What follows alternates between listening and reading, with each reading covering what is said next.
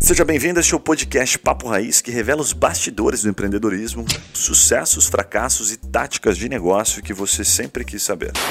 Fala galera, tá começando mais um Papo Raiz e hoje nós conheceremos a história milionária milionária, porque daqui a pouco você vai entender os números, porque só tem números grandes aqui na história desses caras. Da Lavita, pelo Bruno Palazzo, ele que é um dos principais acionistas da empresa, ele vai contar detalhes pra gente, mas eu vou trazer alguns insights aqui que eu registrei da bio dele, que é muito extensa, vou deixar ele mesmo falar depois. Mais de 3 milhões de metros quadrados construídos, uma empresa de 41 anos, um pouco mais de 41 anos, né? E só em 2021, Juninho, você liga essa informação, mais de 100 milhões de contratos conquistados aí em vários setores que ele vai contar pra gente. Então vamos entender de uma vez por todas como é que a gente ganha dinheiro, pelo menos um pouquinho, né? Como esses caras ganham, faturam alto no mercado imobiliário. Bruno, seja bem-vindo aí. Bom, obrigado Guilherme e Juninho aí pela oportunidade de estar contando um pouco da nossa história e um pouco da nossa empresa, né? A gente sempre, a Lavita foi construída muito suor, né, e trabalho, então a gente sempre fica muito orgulhoso de estar tendo a oportunidade de falar, né, sobre a nossa história. E você falou bem, são 100 milhões, são números altos, mas realmente é pouquinho, não é tanto dinheiro que dá. As margens são apertadas, é um setor com uma concorrência alta, então é, acho que vai ser bacana conversar com vocês e contar assim o quão competitivo é o nosso mercado, o quão eficiente a gente precisa ser para estar tá vivo há 41 anos, passando tanto tantas algumas crises aí, né? Mudança de moeda, crises nas costas, um uma aí. mudança de geração já. Então essa inflaçãozinha que a gente vai viver agora é moleza para vocês. Moleza, pô. pouca coisa. Teu pai, teu pai viveu a inflação muito, muito é, piores. Com certeza. top, top. E também estamos com o Juninho aqui que você já conhece. O Juninho disse que se ele abrir a carteira e tirar o cartão Black de 100 milhões vai passar para um 110 aqui hoje teus contratos aí, velho. Hoje vai se ser. ele abrir o Black aqui, rapaz, o bicho pega, hein? Hoje vai ser um grande momento para a gente entender os bastidores por trás da engenharia civil, cara. Porque esses caras têm conteúdo muito legal aí de, de, história, né? De pessoas que passaram já pelo grupo, né? Pela Lavita de muito tempo. E então vai ser muito prazer aí estar. Tá tá conversando e falando com você, velho. Show de bola. Bruno, vou começar te fazendo uma pergunta, cara, pergunta do milhão aqui, velho. É, como é que tá o mercado? E como é que quem está ouvindo né, desfruta desde o ponto de vista de, contra, de comprador, né, de consumidor? Porque, por exemplo, a gente aqui na mesa já viu o Yuri falando várias vezes: ah, puta, agora é o momento de comprar, tem que comprar, tudo vai aumentar. Sim. Juninho também, tá todo mundo aquecido. E tem o cara do outro lado, se tá todo mundo querendo comprar, né, tem que ter gente para vender. Como Sim. é que tá o mercado e as oportunidades, cara? Veja, a nossa empresa é focada em construção de fábricas e indústrias, né, e, ou centros comerciais de, de grande porte. É, então a gente, nosso universo tem uma dinâmica um pouco diferente do mercado imobiliário, né? É, então o que, que a gente tem falado assim no mercado, os, os reflexos que a pandemia teve, né? É, então assim, quem faz obra industrial, normalmente as, as, grandes construtoras de obras industriais elas são nichadas, né? Existem as grandes construtoras que atuam no ramo do agronegócio, das montadoras automotivas, de celulose e papel, enfim, petroquímico. Então é muito nichado esse setor. Então, o que ocorreu em 2020 ali, com os reflexos da, que a pandemia trouxe, é que alguns setores se fortaleceram, outros setores passaram por dificuldade.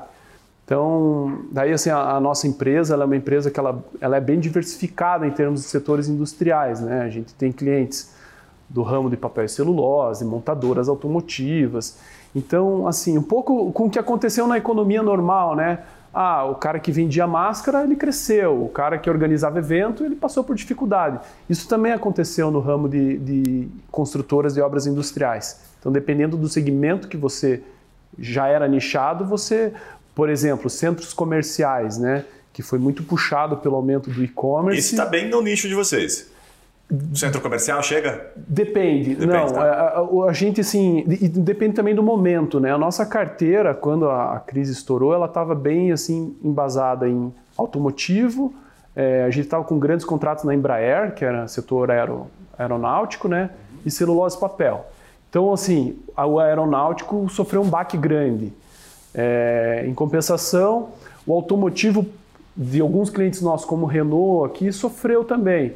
Mas um outro setor automotivo, por exemplo, de caminhão para transporte, ou mesmo caminhonete, que é um produto que vende muito para o agronegócio, ele está com um desempenho interessante. Então, num primeiro momento, 2020 foi um ano duro para a gente, porque a gente sofreu uma queda de carteira por conta do setor aeronáutico, né, que caiu. Sim. Em compensação, daí a vantagem da gente ser diversificado. Ah, o juro baixo, o pessoal em casa, é, puxou o mercado imobiliário e com isso puxou um setor que a gente também tem, atua bastante, que é de papel decorativo, que faz móveis. É, então a gente conseguiu vários contratos esse ano nesse setor. Então a gente Vocês são bem diversificados e não sofreram tanto assim. Exatamente, isso tá. ajudou. Até puxando assim, até para o que você está falando, a gente conversou durante a, a, a, crise, né, a pandemia, várias vezes, né? E uma das, das coisas que me veio à cabeça é, foi, pô, vocês estão focados, sempre foram focados, né, durante os 40 anos de empresa, na parte de indústrias, né, construir as indústrias. E naquele momento, qualquer, qualquer construção por parte de indústria estava parada, porque ninguém sabia, né, o que, que, ia acontecer. As indústrias já têm, já têm um problema chamado Brasil, né, pela falta de credibilidade do país, tudo isso. Então, e aí falei, pô, por que, que você não vai para a área né, de construção civil, né, para venda de apartamentos e construir prédios? até pela minha é, ignorância assim nesse setor, eu não sabia qual que é a diferença, né? É. Eu, eu, imaginava assim, pô, o cara já faz obra, então ele faz um prédio, né? Só que depois aí eu queria que você contasse qual que é a diferença entre construir indústria e construir prédio para morar. A dinâmica ela é, ela é, diferente, né? Por exemplo, em praticamente todo, tudo que envolve o negócio construção industrial ele é diferente do, da construção residencial.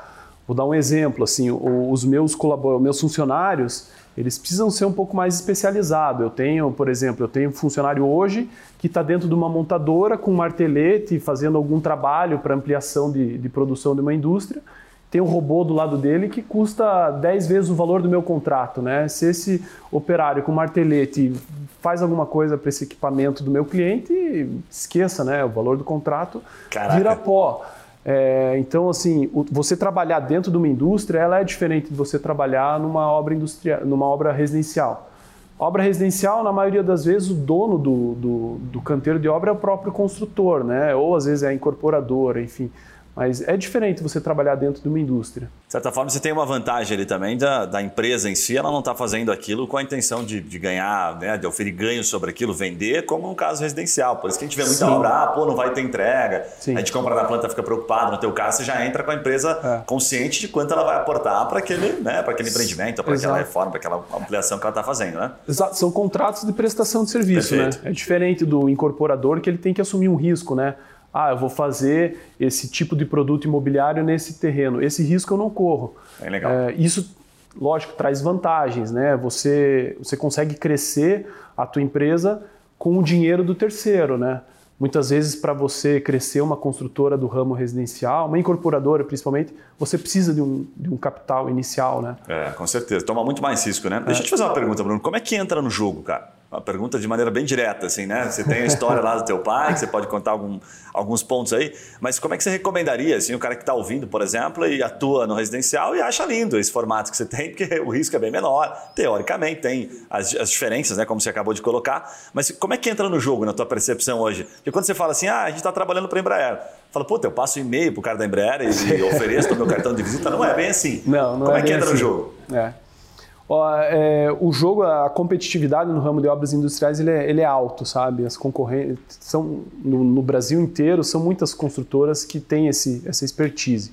Então, ele Isso já que eu tem... nem cheguei na pergunta, desculpa ter cortado a Lava Jato, daqui a pouco nós vamos fazer esse paralelo aí, jogo Sim. versus Lava Jato, que tem relação, né? E tem um, teve um reflexo grande no meu setor, a Lava Jato. Então, assim, o primeiro para alguém que está começando a entrar no setor industrial, ele vai ter que roer muito osso assim para começar a ter um porte, começar a ter relacionamento. Por que, que eu falo isso? Porque hoje é, é um setor atrativo para quem constrói, justamente por você crescer com o capital do, do cliente, né?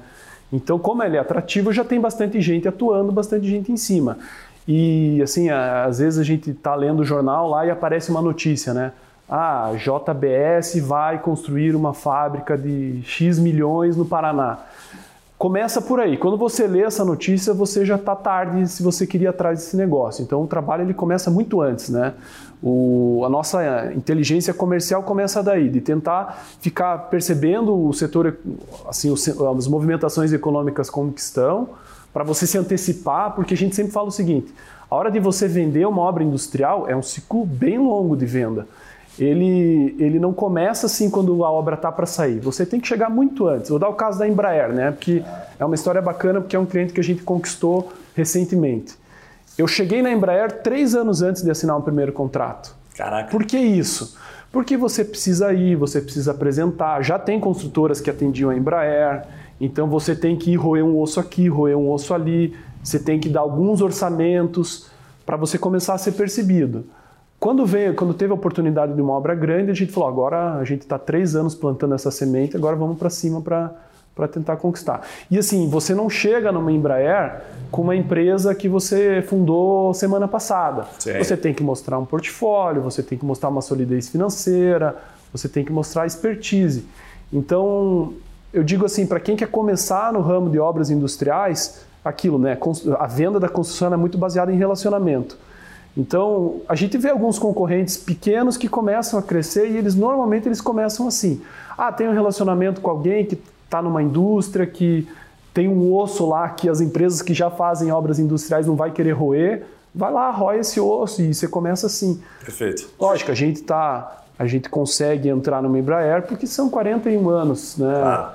nesse setor. A gente tem assim, o que, que a gente fala, o grande ativo que a Lavita tem, a gente não tem grandes ativos assim em termos de terrenos, equipamentos, grandes estruturas, não. Nosso grande ativo é a nossa carteira de cliente.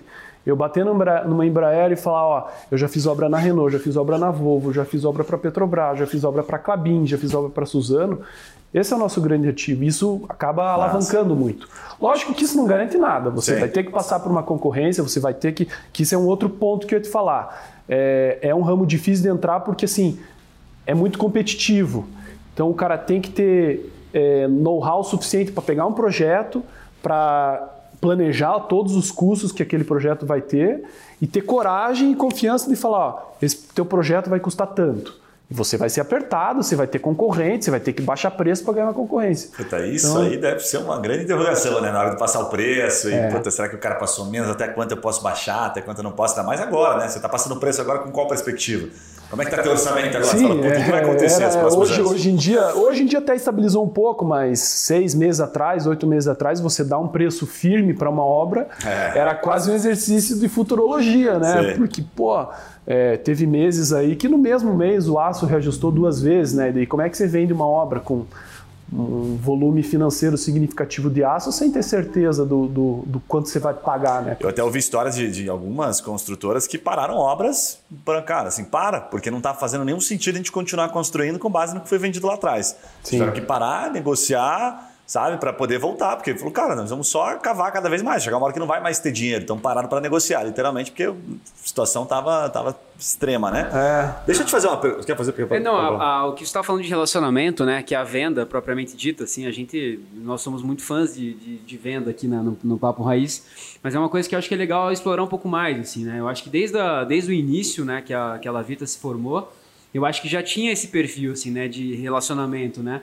O, o, seu pai e o sócio dele, eu acho que eles já já estavam sempre envolvidos assim com, com um grupo de empresários, né? Então acho que já tem isso dentro do DNA da empresa, né, Palavra? Sim, lógico que com o tempo as coisas mudaram também, né? E o fator Lava Jato e a zona de compliance mudou um pouco isso. O jeito do meu pai e do Vita fazerem negócio era diferente, o relacionamento era diferente, era uma coisa mais muito mais próxima do que hoje. Hoje em dia você tem que tentar suprir né, essa, essa, esse novo jeito de fazer relacionamento, que com essa onda do compliance veio, né? Hoje em dia é difícil numa multinacional você conseguir fazer um, um churrasco, assim, que isso era muito comum na época do meu pai, né? Vou fazer churrasco tal, tomar cerveja, era, era, era mais assim. Hoje em dia é, você tem que buscar é, suprir essa questão do relacionamento num, num universo mais profissional e num universo também cada vez mais online, né? Hoje em dia Muitas das reuniões, a gente vendeu obra no ano passado sem conhecer o cara que estava comprando.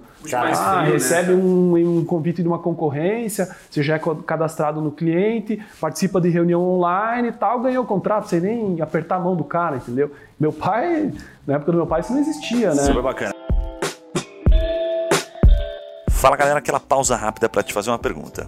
E se você ou a sua empresa pudesse ser mentorado por alguns desses empreendedores que passam aqui pelo Papo Raiz? Ou se os seus produtos ou serviços fossem divulgados aqui para o nosso público nichado de empreendedores de diversos portes e segmentos. Gostou da ideia? Fala com a gente pelo Instagram Papo Raiz que eu te explico melhor essa oportunidade. Voltamos ao episódio.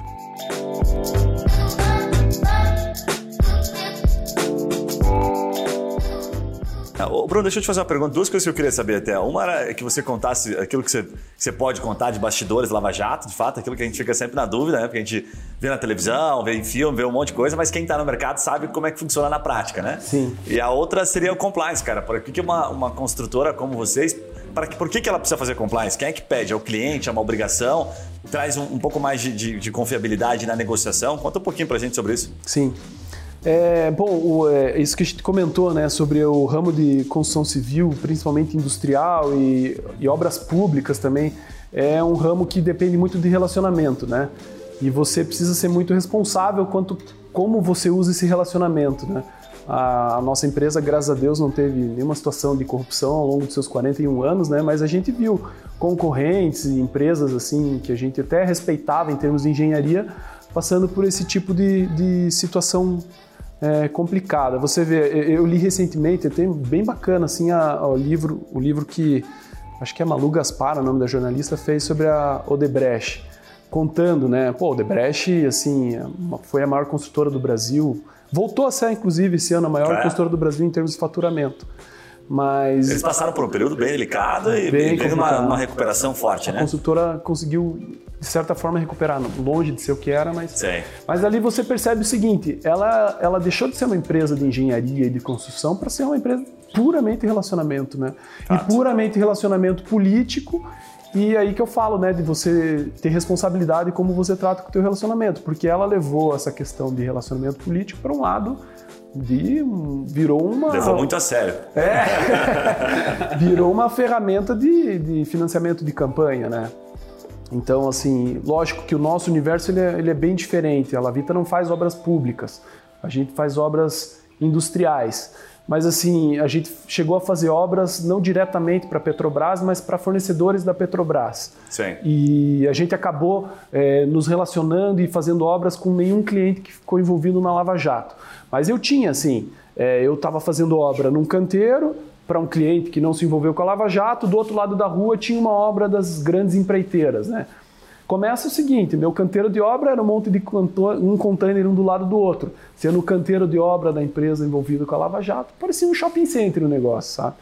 Então, assim, o jogo era diferente, né? A gente, para conseguir vender uma obra, era muito mais na raça, na engenharia, na, no custo, assumindo o risco, e a gente percebia que tinha uma coisa muito diferente ali, né? Agora, agora tá um pouco mais, mais é, equilibrado, né? Porque essa desproporcionalidade que o relacionamento causava ali era Sim. complicado, né? Sim. E, e assim, o, a questão de compliance que você me perguntou, né?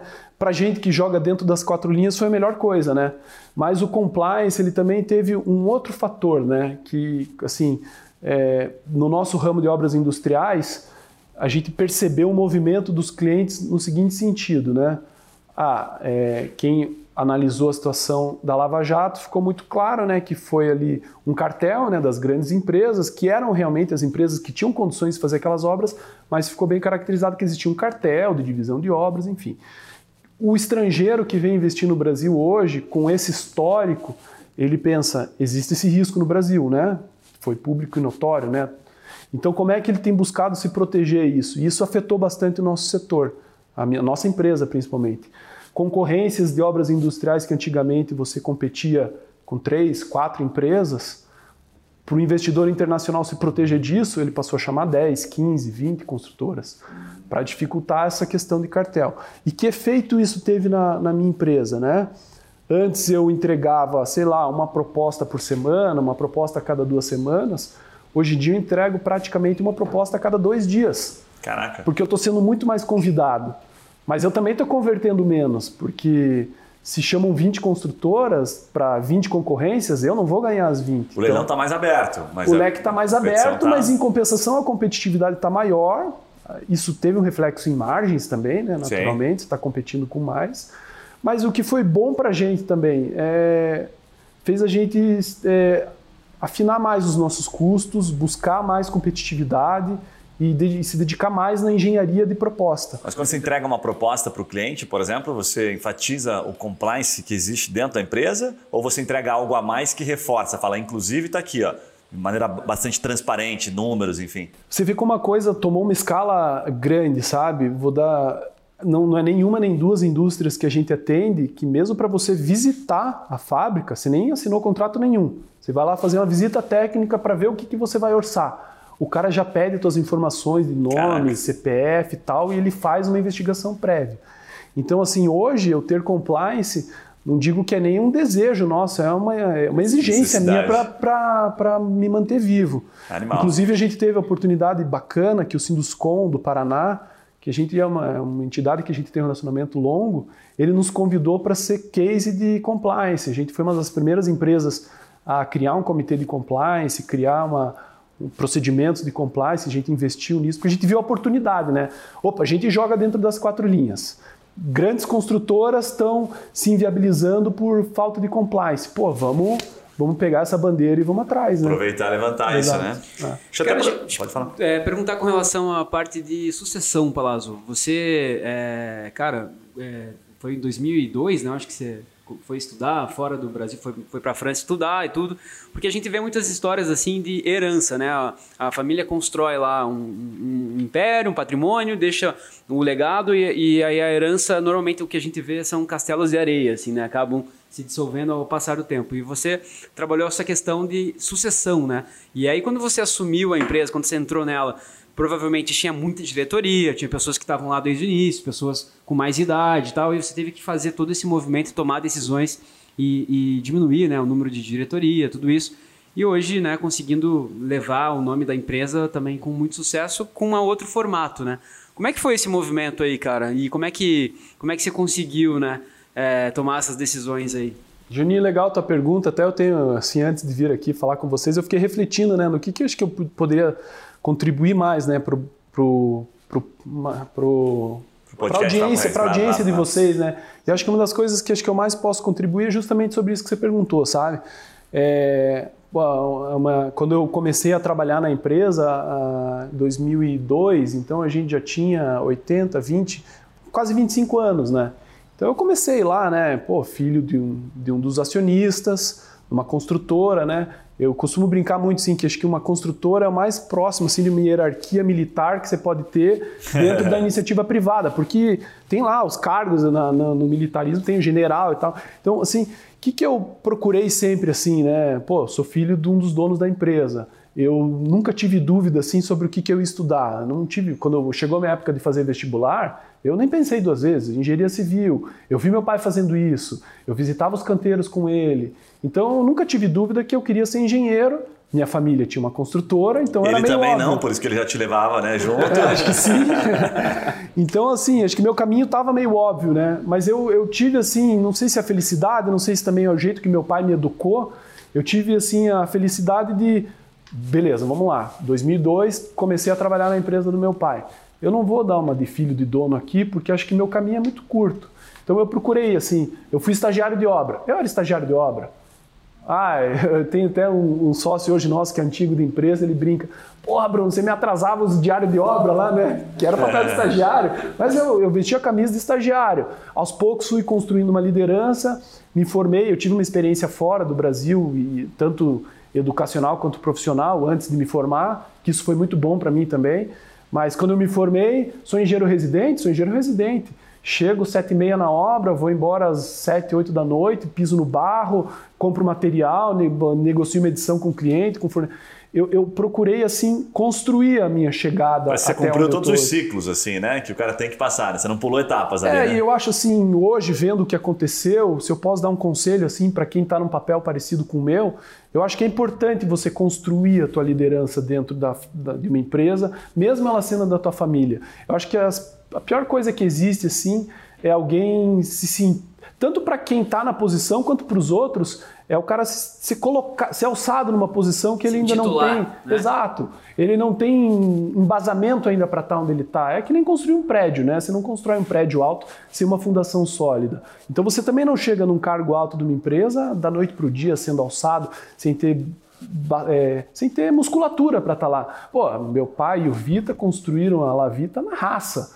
Não é fácil é muita presunção do cara, assim, Sim. minha, eu achar que eu poderia ter passado a vida inteira surfando e daí no dia seguinte vou lá, quero ser diretor e mando em tudo. Não é assim. Mas teve algum momento, Bruno, que teu pai falou assim, agora você está pronto ou não? Isso simplesmente acontece? Foi depois de quanto tempo assim que você teve isso, que... Isso é uma, uma, uma, uma, experiência bacana que eu queria também compartilhar, sabe? É, num determinado momento, eu fui subindo na, na hierarquia da empresa, eu comecei a chegar mais perto da posição que meu pai tinha, né? De principal executivo da empresa. E aí é uma experiência bacana em alguns aspectos e também difícil em outros, assim.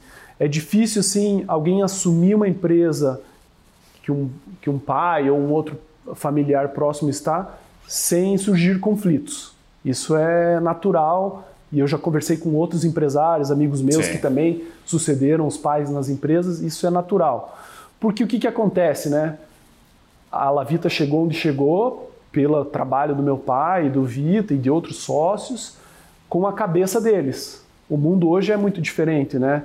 Hoje em dia eu não consigo ligar para um comprador e falar, porra, vamos tomar cerveja porque eu quero te vender essa obra. Hoje o mundo é diferente. Meu pai fazia assim, deu certo, chegou onde chegou. Sim. Então é difícil assim ter essa passagem de liderança sem conflitos. Então eu tive bastante conflito com meu pai, em alguns momentos tive que manter minha posição, foi duro. Outros momentos tive que ceder para a posição dele, né? Porque é uma coisa que vocês o objetivo é o mesmo, né? mas como a visão de, assim, às vezes difere, foi difícil. E assim, o que, que, tem de positivo de tudo isso, né? Meu pai sempre foi um workaholic, assim, ele sempre eu cresci vendo meu pai assim dando boa noite pro meu pai, ele lá escrevia com a mão esquerda, né? Fazendo conta com a mãozinha esquerda na mesa de jantar da sala, acordava no dia seguinte, ele estava lá na mesma posição, Caraca. fazendo orçamento, sabe? Então foi ele e, então ele foi um cara muito workaholic e assim, meu pai faleceu faz três meses, né? Então eu posso me orgulhar assim de. Foi, foi difícil pra gente. Mas assim, o que, que eu posso ter de boas.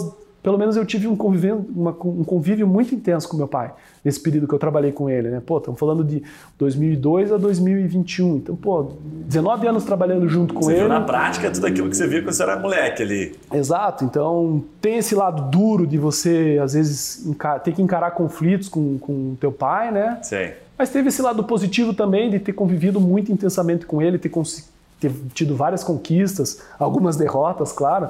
O empresário sabe como é que é, né? Então... Cara, você sabe que teve, teve um, um, um, Eu não lembro o nome dele, acho que era Omar, salvo engano, o episódio da Rudegon. Não sei se você lembra o nome dele. Cara, da Rude, é, como é que era o nome dele? Rude, né? Era, não, não, acho que não era Rude, era um outro nome, mas enfim. Cara, ele contou uma história aqui animal, muito parecida. Ele falou assim: pô, eu tenho meus filhos, meus filhos chegaram na empresa, e aí o que, que eles fizeram lá, que eu acho que é super legal, inclusive fica como, como dica, assim, porque eu achei sensacional. Ele falou: cara, a gente criou isso que vocês chamam aí, né, as palavras dele de startup, tipo essa startup, era como se fosse uma empresa pequenininha, uma proporção Rodegon, uma empresa, porra, né, bem respeitada, enorme e tal, faturamento alto, bem pequenininha, e aí como se deixasse os caras na garagem e assim: ó eles traziam ideias super legais, vamos implementar na Rodegon, não sei o que. Não, tudo bem. Então você implementa na tua empresa pequenininha, que a gente acabou de criar. Se funcionar, a gente traz para nossa empresa principal. E aí, cara, disse que isso resolvia tudo. Não tinha ideia, não aceita. Pô, que legal, Bruno, bem bacana a tua ideia. Ó, implementa na tua empresinha, certo? Porque na proporção é mesmo, depois você implementa aqui na Rodegon. Então, cara, achei sensacional, uma dica simples. E ele fez dessa forma e contava como estava saudável. Então, ele, é como se ele criasse um pequeno, né, uma spin-off dentro do negócio dele para ele fazer testes e cometer erros, né? O nome dele é Egon. Egon, seu exatamente, seu, seu Egon. Muito bom esse episódio. Agora deixa eu te perguntar, Bruno, que acho que você tem mais, é, é, é com certeza, muito mais conhecimento para compartilhar sobre um ponto que eu acho top na construção civil, que é um dos mais difíceis. Todo mundo fala sobre mão de obra. Cara, mestre de obra e a mão de obra da construção civil é horrível. Tudo que acaba com erro, né? Tem essa mania, pedreiro, marceneiro, tudo que acaba com erro dá problema. Aí vocês têm 13 canteiros, vocês chamam de canteiro de obra ao mesmo tempo. Cara, como é que é essa estrutura organizacional para cumprir prazo, por exemplo, que é um diferencial de vocês? Sim, é, é bem complexo, Gui. Você tocou num assunto assim, que é um dos mais, mais complexos nós, assim, que é justamente você ter produtividade, por exemplo, no, no sul do Espírito Santo, em um período de pandemia também, para complicar, né? Então, é, a nossa empresa ela sempre buscou assim relacionamentos de, de longo prazo, tanto com clientes, fornecedores e funcionários. Assim, isso a gente tem muito, muito isso, sabe? É, então, a gente sempre tinha uma, uma cultura assim, ah, vai fazer uma obra fora, né, para justamente vencer essa dificuldade de você estar tá longe, mas ter que ter a mesma performance do que aqui em São José dos Pinhais, que dá meia hora eu estou no canteiro para ver a, a, produtividade. Então a gente procura ter, é, primeiro, né, os nossos mestres. Eu tenho mestres que estão tá há 35 anos na empresa, 30 anos na empresa, 25 anos na empresa e que são acostumados a trabalhar dentro da indústria. Isso já é um diferencial. A gente procura, assim, sempre que eu vou fazer uma obra fora, fica inviável economicamente você levar todo mundo daqui de Curitiba teu para ir fazer uma obra no sul do Espírito Santo. Fica inviável. Mas a gente sempre procura, assim, levar uma parte da equipe para que esses líderes é, permeiem ali a cultura da empresa para os demais colaboradores. Mas, mas é, é, é complexo. Assim. Você são quantas pessoas hoje? Hoje a gente deve estar entre funcionários diretos e, e bastante terceirizados, né? Porque a construção civil ela, ela, tem muito essa característica. Deve estar em torno de 500 funcionários. Caraca, gente pra caramba para administrar. É. Animal. E, ainda mais em, em 13 lugares diferentes, né, cara? É. Você imagina. Com certeza. Se administrar 600 pessoas dentro de um, de um mesmo local já é uma missão muito difícil, imagine em, em, lugares diferentes. Cara. É, eu ia tocar até nesse ponto, assim, perguntar, e, cara, e a cultura? Porque você trouxe, até na tua passagem, você, você, coloca que você teve que. Você tem uma equipe completamente nova, né? Tirando os, os mestres aí que são mais antigos e tal. Mas o que, que você fez de lá para cá? Imagino que você tenha tido muitos embates com teu pai no sentido de cultura. Sim. E aí, como é que foi? Como é que é a cultura hoje da Lavita para conseguir dar, né, dar contexto para isso tudo? É, assim. É uma empresa de, vai, de muitos anos, né, quatro décadas, né, tem todo um, um, lado bom, né, que é o nome no mercado e tal, mas tem esse, essa complexidade também, porque na verdade empresas são coisas dinâmicas, é dinâmico, né? Depende é de viva, né? pessoas. Né? Com certeza. As pessoas têm dinâmicas, né? Algumas pessoas são automotivadas a vida inteira, outras se acomodam, outras é, cansam e querem mudar de área. Então, você administrar e gerir tudo isso não é fácil. E ainda mais assim, uma empresa, veja, a gente com 40 anos, é, é claro que várias pessoas já se aposentaram na empresa. Então você lidar com essa questão da sucessão, quando é o momento certo de, de às vezes trocar um executivo chave, é, é, difícil. Então foi um processo, parte dos embates que eu tive com meu pai justamente foram por isso. Mas vocês têm alguns, alguns indicadores, por exemplo, de cultura? Nesse mercado é comum ter esta. Isso que, tudo que a gente vê de cultura em startup, né, essa pegada assim, consegue se traduzir em alguma coisa, de alguma forma, numa construtora ou não? O nosso RH, a gente tem, assim, o departamento de gestão de pessoas, a gente tem é, ferramentas de avaliação de desempenho assim, funcionais, sabe? De, em termos de qualidade, comprometimento, produtividade. É, a gente mede bastante. Consegue isso. inovar um pouquinho. Sim. Mas é, é beira um pouco mais o tradicional, né? Ainda é, puxa mais, né? Construção civil é uma, uma atividade do, da economia antiga, não é uma economia. São pouquíssimas empresas de construção civil que são tidas aí como da nova economia, né? É porque até você pensar assim, né, nova economia, a gente fala ah, startup, inovação, formas diferentes de fazer, mas a, a, verdade é que na construção civil o cara continua botando tijolo em cima de tijolo. Até tem os robôs, às vezes, quando a gente vê alguma coisa no Instagram, mas a prática é isso, é mão de obra e aquela mão de obra, cara, é física, o cara que está disposto a trabalhar né, no chão de fábrica, né? Mas, cara, eu, eu, não sei se foi a festa, é, comemoração de 35 anos da empresa, talvez, que eu, que eu tive a oportunidade de participar lá, um privilégio, na verdade, né? E, cara, uma coisa que chamou muita atenção naquele momento foi uma empresa desse tamanho, com a quantidade de funcionários que tinha, mas ainda tinha uma cara, assim, uma cultura de uma essência de empresa pequena, porque foi um churrasco, né, para a galera, e depois teve um jantar, no, acho que no dia seguinte, para clientes de diretoria. E assim, eu, eu percebi o quanto, é, os, naquele momento, né, isso já fazem seis anos atrás, mas o time estava conectado, assim, né, que era, uma, que era uma grande dificuldade, que a gente que tem empresa, né, eu tenho 40 funcionários na, na empresa, então não se compara ao número de funcionários, mas a gente tem uma dificuldade de implementar, né, que você tem lá um time, lá, 40, 50 pessoas também, vocês têm lá os, os rituais de vocês na sexta-feira e tal. Sim. E eles também, com 600 funcionários, tinham os rituais deles, assim, cara. Sim, então, animal. acho que isso foi uma coisa que que o legado antigo conseguiu né, preservar por muito tempo e hoje está cada vez mais difícil, até porque a gente não pode se reunir muitas pessoas. Né? Sim, é. Mas é difícil. Pô, foi, foi super difícil. Imagina a dificuldade que você teve de, de manter isso daí agora na nova economia, né, no modelo Ô, Bruno, agora. Até queria te perguntar, cara, um negócio que a gente sempre bate aqui com os empreendedores é, é, o fator foco, a inovação, tá em alta, né, a gente falar sobre isso, sabe? Tá? Além de hard skill, soft skill, enfim, tudo isso é muito bonitinho, mas na prática é complicado as empresas inovarem. A gente acabou de falar de um ponto aqui da construção civil, velha economia. Cara, como é que você enxerga a inovação dentro da palavra? Tem algum caminho, assim? Lavita, desculpa, dentro da Lavita tem algum caminho de inovação? Você enxerga coisas diferentes, forma diferente de fazer sim, aquilo que vem sim. sendo feito? Sim. É, existem, por exemplo, uma coisa que vem se desenvolvendo muito e que vem ajudando muito o nosso tipo de construção, que são construções de alto desempenho, prazo curto, é a tecnologia BIM. Não sei se vocês já ouviram falar. É, a tecnologia BIM é mais ou menos o seguinte, Building Information Modeling, né? É, é você... O que, que, acontece? Eu explico para os nossos clientes, né? A engenharia civil ela tem uma desvantagem em comparação com a engenharia mecânica, por exemplo. Quando você vai produzir um carro, das diversas peças que você coloca num carro, são peças desse tamanho, vai, você consegue fazer um protótipo e rodar protótipos, né? Um carro antes de ser lançado, ele são várias versões, né? Faz uma versão, faz outra, melhor aqui, melhor aqui, a porta não está fechando, muda um pouco tipo aquelas porta. impressoras enormes 3D lá e é. tal, que a gente isso está um pouco mais próximo de nós leigos, né? Isso, isso você consegue fazer na engenharia mecânica. Top. Pra... Na engenharia civil você não consegue. Você não consegue fazer um protótipo de um prédio. É inviável.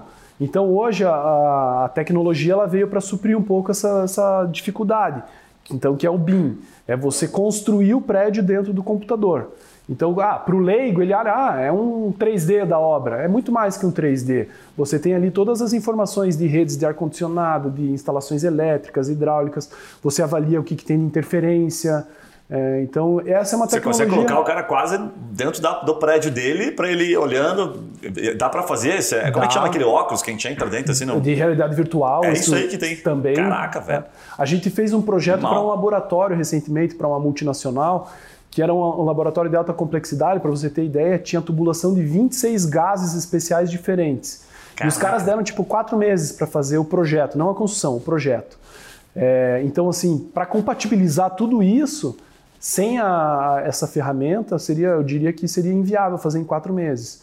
E daí o computador, com a tecnologia, pôde proporcionar animal, isso. Animal. Né? E a gente vem investindo muito nisso, desde 2013 que a gente está investindo nisso. Outra coisa que a gente vem, vem vendo assim também de tecnologia nova na construção é a parte de construção modular, né? A gente acho que ficou bem evidente isso agora na pandemia, essa construção dos hospitais de campanha, que foram feitos em, em, usando tecnologia modular, também é uma tecnologia nova, apesar de que a indústria já utilizava isso, né, com a pré-fabricação, é, as obras rápidas já tinham isso.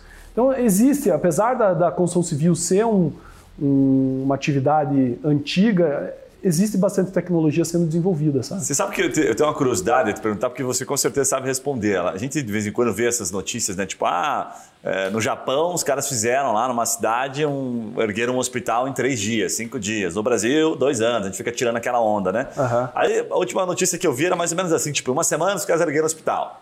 Eu falei, cara, tem alguma coisa aqui que não bate. Não é só mão de obra. Ah, tudo bem que o japonês trabalha mais, sei lá, whatever.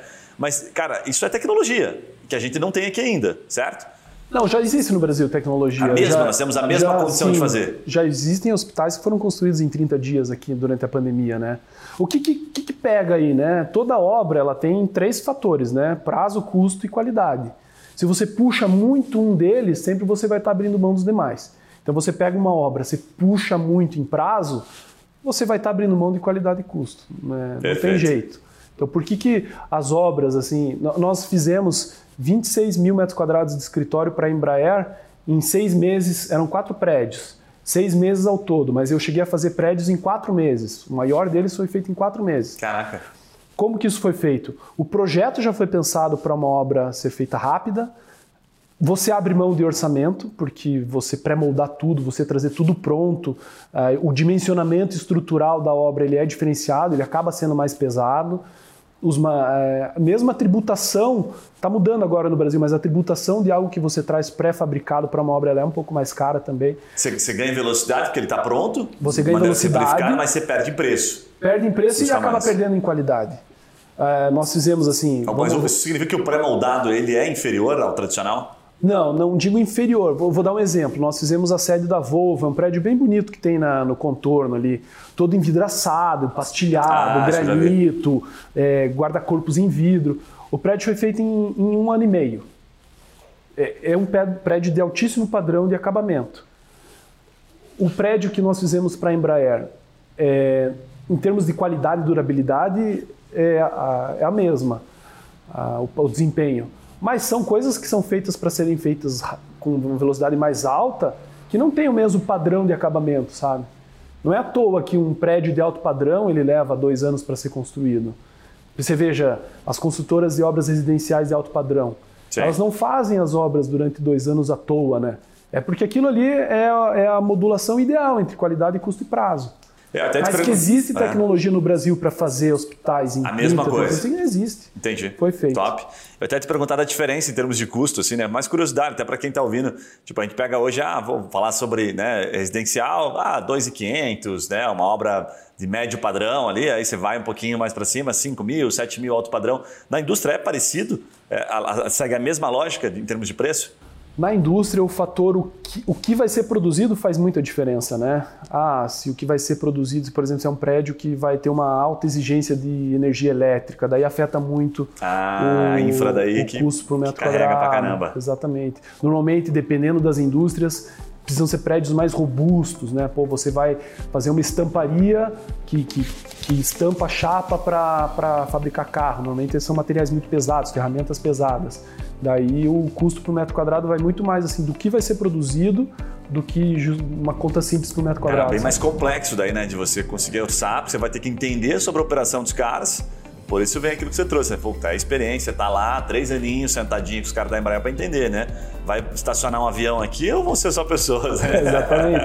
Uma, uma, uma produção de, da aviação demanda vãos grandes, porque as peças são muito grandes Daí o custo da estrutura de cobertura já é Caraca, outro. Um monte de peculiaridade. Então a gente sofre bastante com isso, assim, com o cara que tende a pensar de forma mais simplória e falar Pô, Bruno, vocês estão me cobrando 3 mil reais o metro quadrado, mas, pô, meu vizinho ali fez um barracão ali no, no seu Zé de Pinhais e pagou 1.500. Falei, tá, mas... Meu pedreiro me cobra 600 pila aqui o metro. Né? É uma característica normal, né? O pessoal comparar banana com maçã, né? Não banana é. com banana. É, tá? Eu queria te perguntar, Palazzo, com relação a, a, característica, assim, que a gente percebe de todo empreendedor de, de sucesso é a previsão do futuro. Né? O cara tem um site assim, puta, eu preciso ir para esse caminho, eu preciso colocar mais tecnologia na minha empresa, eu preciso trabalhar com, com um comercial mais forte, marketing, etc.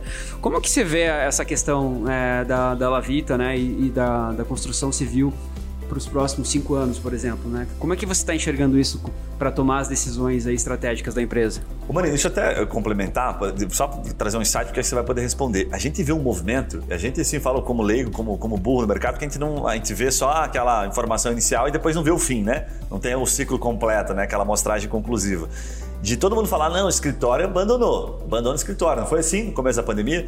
Eu vi vários amigos próximos, startups, caras abandonaram o escritório e agora, pelo que eu entendi, o bicho está pegando de novo. Os caras estão tentando alugar, a GPM foi lá para as alturas e não tá assim, ah, tá fácil de alugar, tá todo mundo em casa.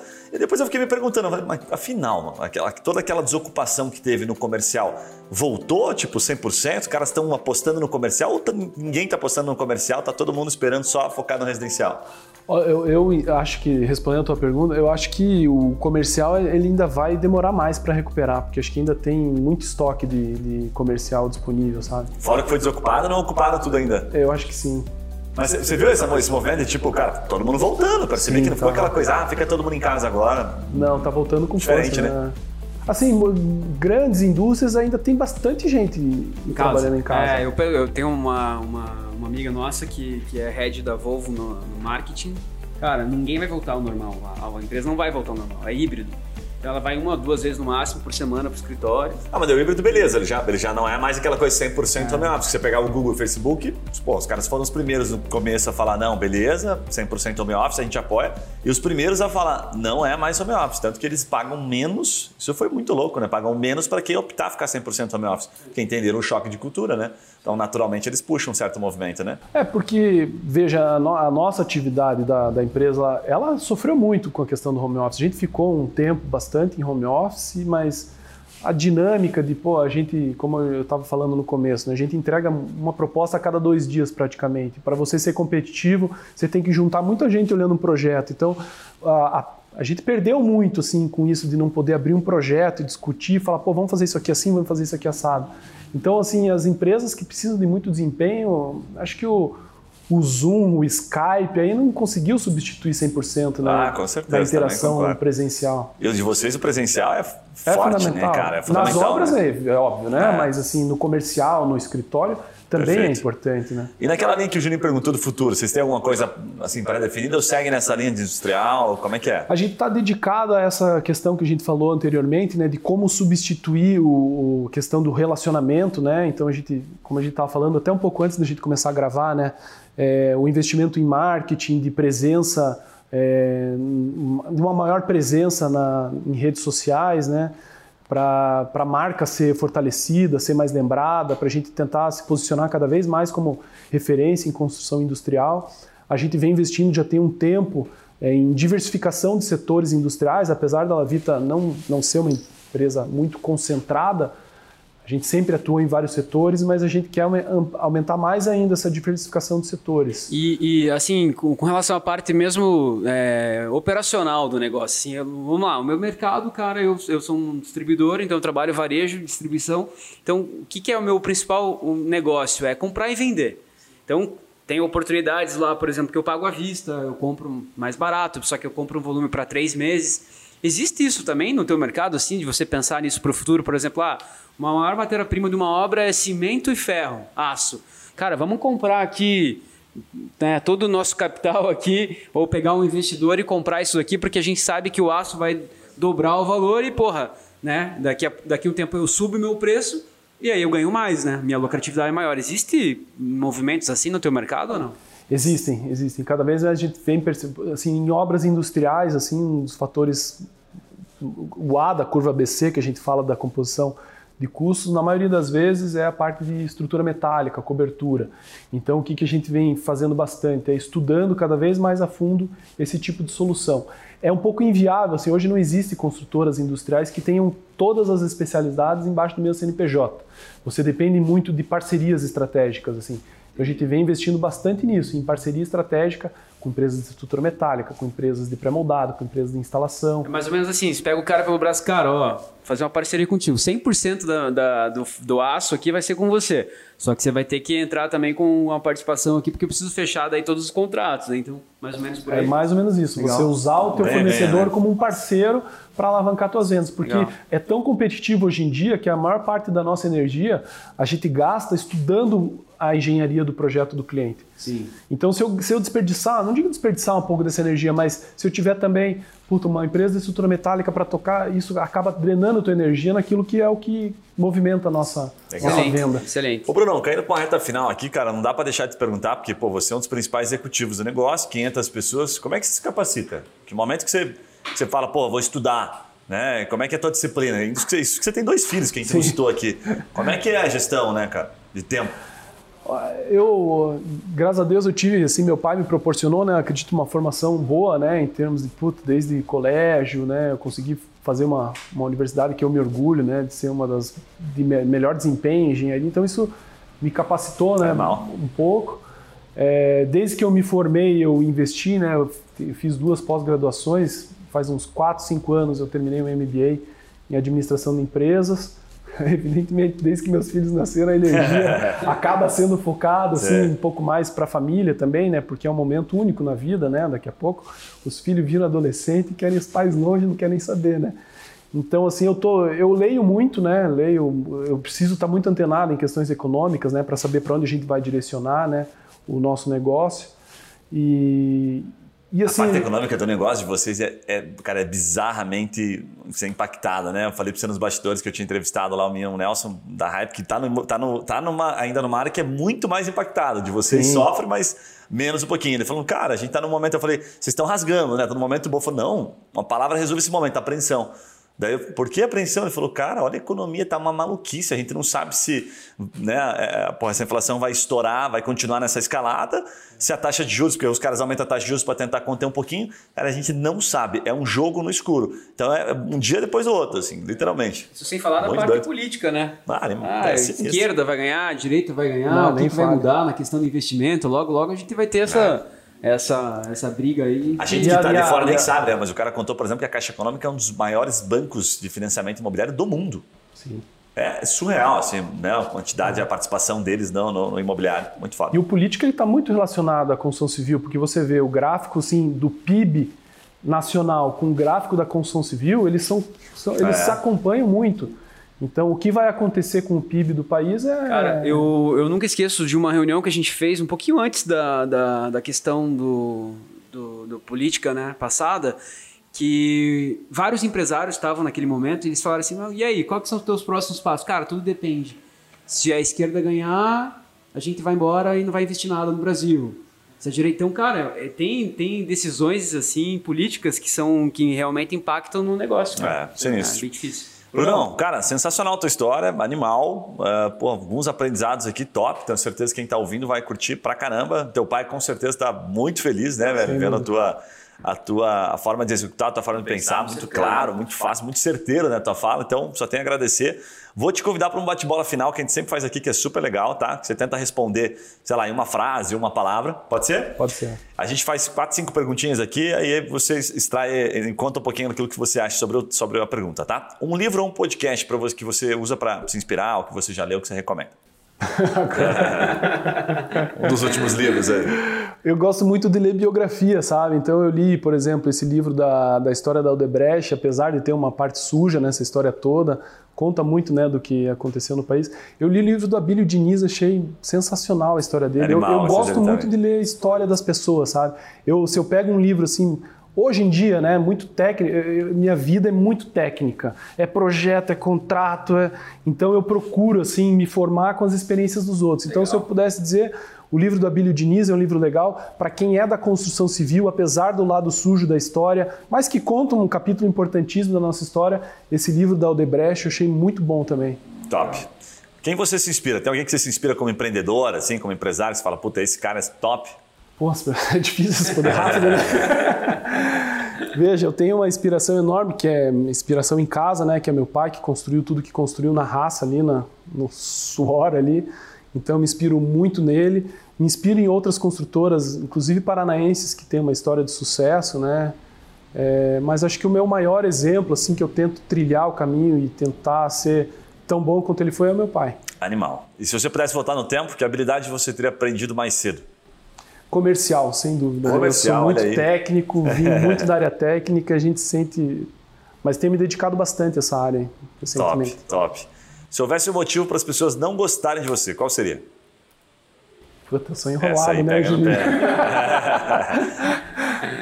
Ah, cara, vai ter que soprar no ouvido dele. Posso ajudar aqui, né? O Palazzo é um cara que, porra, ele anda de skate bem pra caramba, surfa bem, toca guitarra, então deve ser inveja, não, né, é fácil, é fácil, é fácil.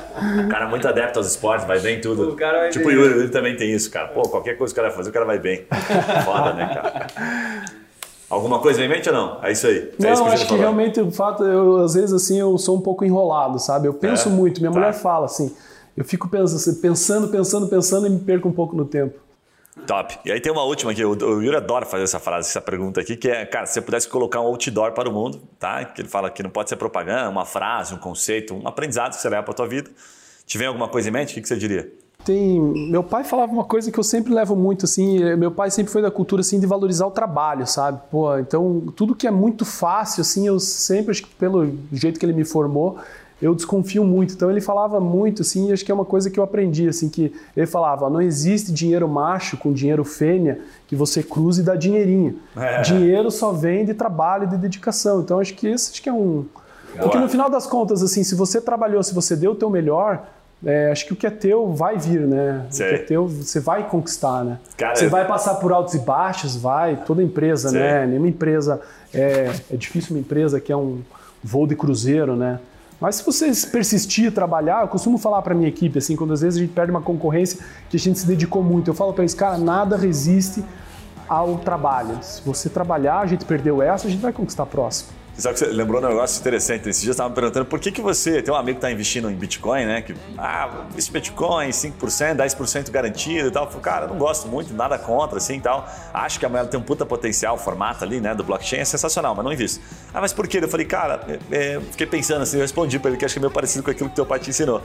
A gente, quando ganha dinheiro muito sofrido, muito batalhado, muito duro, muito tempo trabalhado, a gente não acredita em coisa fácil, sabe? Fala, não, velho, quanto que vai me dar por mês? 10%. Fala, não, não, você tem alguma coisa que vai dar 0,5%? Aí eu acredito, entendeu? Porque, velho, você não vem me contar que vai dar 10% ao mês, porque eu nunca ganhei fácil dinheiro, não acho que eu vou ganhar dessa vez. Pode ser até meio burro o pensamento, mas no final das contas é tipo, cara, sempre foi pesado, sempre foi difícil. Então eu não dou muito valor para aquilo que é muito fácil, assim, sabe? Cara, isso aqui, alguma coisa tem de errado, né? Então também. Acho que tudo divide energia, né? né, cara? Se você coloca dinheiro lá, vamos lá, coloquei 10 mil reais num investimento desse, beleza. Aí teu amigo te manda uma mensagem assim, cara, porra, esse mês vai dar mais de 10%. Aí você tinha uma reunião para fazer do teu negócio. Aí você já começa a pensar nos 15% que você vai ganhar no outro negócio. Aí você começa a dar uma pesquisada, porra, Google, né? O que, que como é que faz para ganhar mais dinheiro com criptomoeda? Aí, cara, ali você começa a dividir tua energia. E aí Com você, o- o- os 10% que você tá ganhando no mês, na verdade, você tá deixando de produzir pro teu negócio. Então, não Perfeito. existe, cara. Não, existe- Perfeito. não E no, existe. fim, e no fim das contas, o dinheiro não é tudo, né, cara? Acho que o dinheiro, É. assim, é um índice do quanto você conquistou e, mere... e você tem que merecer as coisas na vida, né? Com certeza. Então, pô, você, você, vê, você veja grandes empresários, vai. Você acha que faz diferença pro cara se o cara tem dois, três, quatro ou cinco bi, sei lá? Acho que vai, vale muito mais do que o cara conquistou, né? Chega um determinado. Grandes empresários, lógico, né? Não tô me colocando nesse patamar. Sim. Mas eh, trazendo esse exemplo pra nossa vida, assim, pô, você tendo uma moradia boa, formando bem teu filho, você não precisa muito mais do que isso, né? Então acho que é melhor você ter algo que, porra, eu conquistei isso. Puta vida, eu passo na frente de uma obra que eu fiz, eu falo, porra, Animal. Sim. É. Quando É, o Juninho fala que depois que passa do primeiro beer, ele não conta mais. ah, não, é, não muda muita coisa na minha Depois que, vida eu, mais. depois que eu entendi que o dinheiro não é o fim, é o meio, velho, aí mudou tudo. Mudou, mudou todo o meu pensamento. Brunão, sensacional, cara. Deixa uma mensagem final e como é que o pessoal, o pessoal encontra você? Tipo, te- pode te adicionar nas redes sociais, encontra a Lavita, enfim. Sim, é, a gente tem o nosso site, lavita.com.br. No Instagram também temos Lavita Engenharia.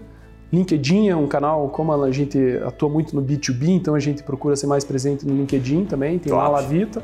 Meu Instagram é Bruno Palazzo, só tenho. E meu LinkedIn também, Bruno Palazzo. Animal. Adiciona o cara lá que você vai ver as especialidades dele no esporte, como o Juninho bem colocou. Pra você que tá nos acompanhando aqui, esse é aquele momento que a gente pede pra você se inscrever no canal. Se você não se inscreveu ainda, você tá comendo bola, tá perdendo tempo. É sempre dois conteúdos semanais com esse nível de qualidade de informação aqui que é difícil de você ver por aí. Então já sabe, deixa o seu, o seu curtir aí, depois vai lá no Instagram, nos comenta, adiciona o Bruno no- também no seu Instagram, segue ele, porque certamente você vai aprender muito mais do que você já aprendeu aqui hoje com ele. Um abraço e a gente se vê nos próximos podcasts. Valeu. Valeu!